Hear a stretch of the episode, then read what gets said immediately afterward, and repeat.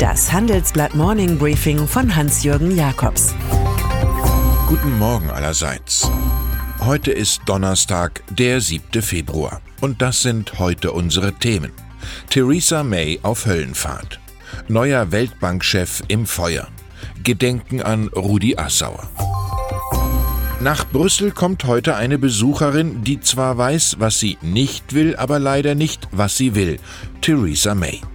Ihre Mission ist von vornherein nicht mehr als eine Expedition der Verzweiflung. In ihrem Brexit-Deal mit der EU will sie eine neue irische Grenzlösung erreichen. Das dürften ihr EU-Kommissionschef Jean-Claude Juncker und EU-Ratschef Donald Tusk in gepflegtem Englisch erklären. Schon gestern sicherte Tusk dem irischen Premier Leo Varadkar die volle Solidarität zu.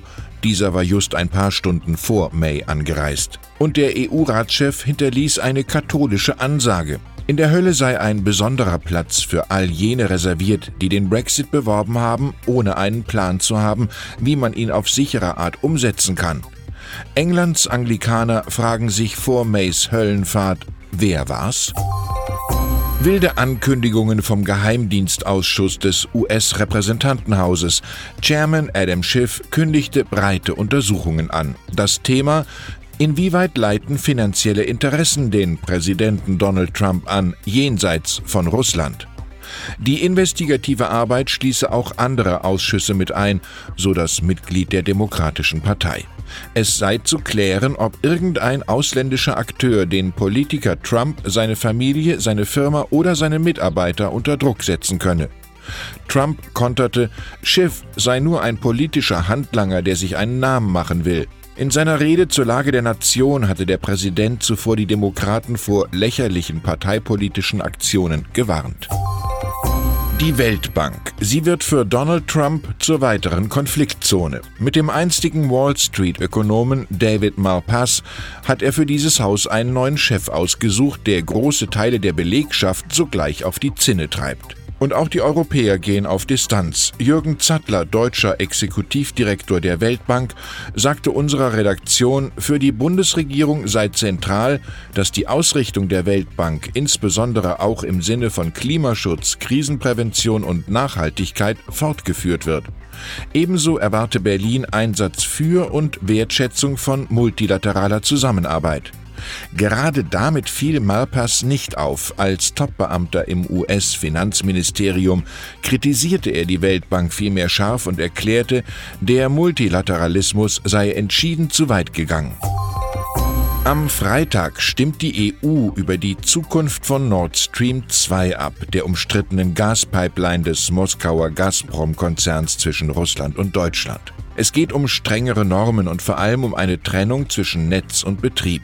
Die Süddeutsche Zeitung erfuhr, überraschenderweise wolle Frankreich mit Präsident Emmanuel Macron gegen Nord Stream 2 in der bisherigen Form stimmen.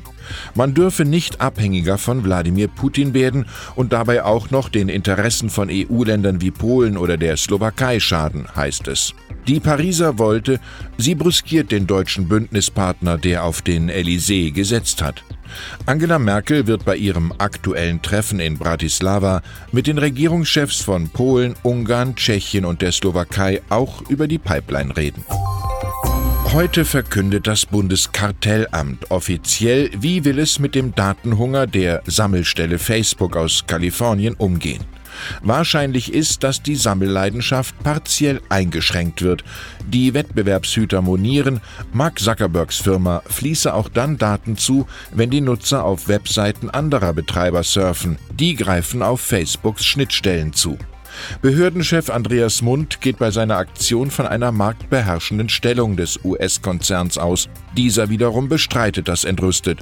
Vielleicht sollte Bücherfreund Zuckerberg Shakespeare lesen. Die Kraft eines Riesen zu besitzen ist wunderbar.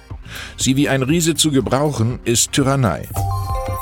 Die Autos sind gleich, die Abgasbetrugssysteme auch, doch die Folgen sind ganz unterschiedlich. Während Volkswagen das Problem Dieselgate in den USA mit vielen Milliarden schnell und unter Minimierung hässlicher Nebengeräusche erledigte, zeigt sich der Konzern hierzulande hartleibig. Nach unserer Auffassung haben die Kunden weder Verluste noch Schäden erlitten, erklärt die zuständige Vorstandsfrau Hiltrud Werner im Handelsblatt-Interview. 400.000 Kunden, die sich einer Musterfeststellungsklage gegen VW anschlossen, haben da eine völlig andere Sicht. Und auch Krisenmanagerin Werner klang vor zwei Jahren noch ganz anders. Wir müssen die Hosen runterlassen und dürfen nichts beschönigen. Der Kaiser ist noch nackt, will es aber nicht wahrhaben.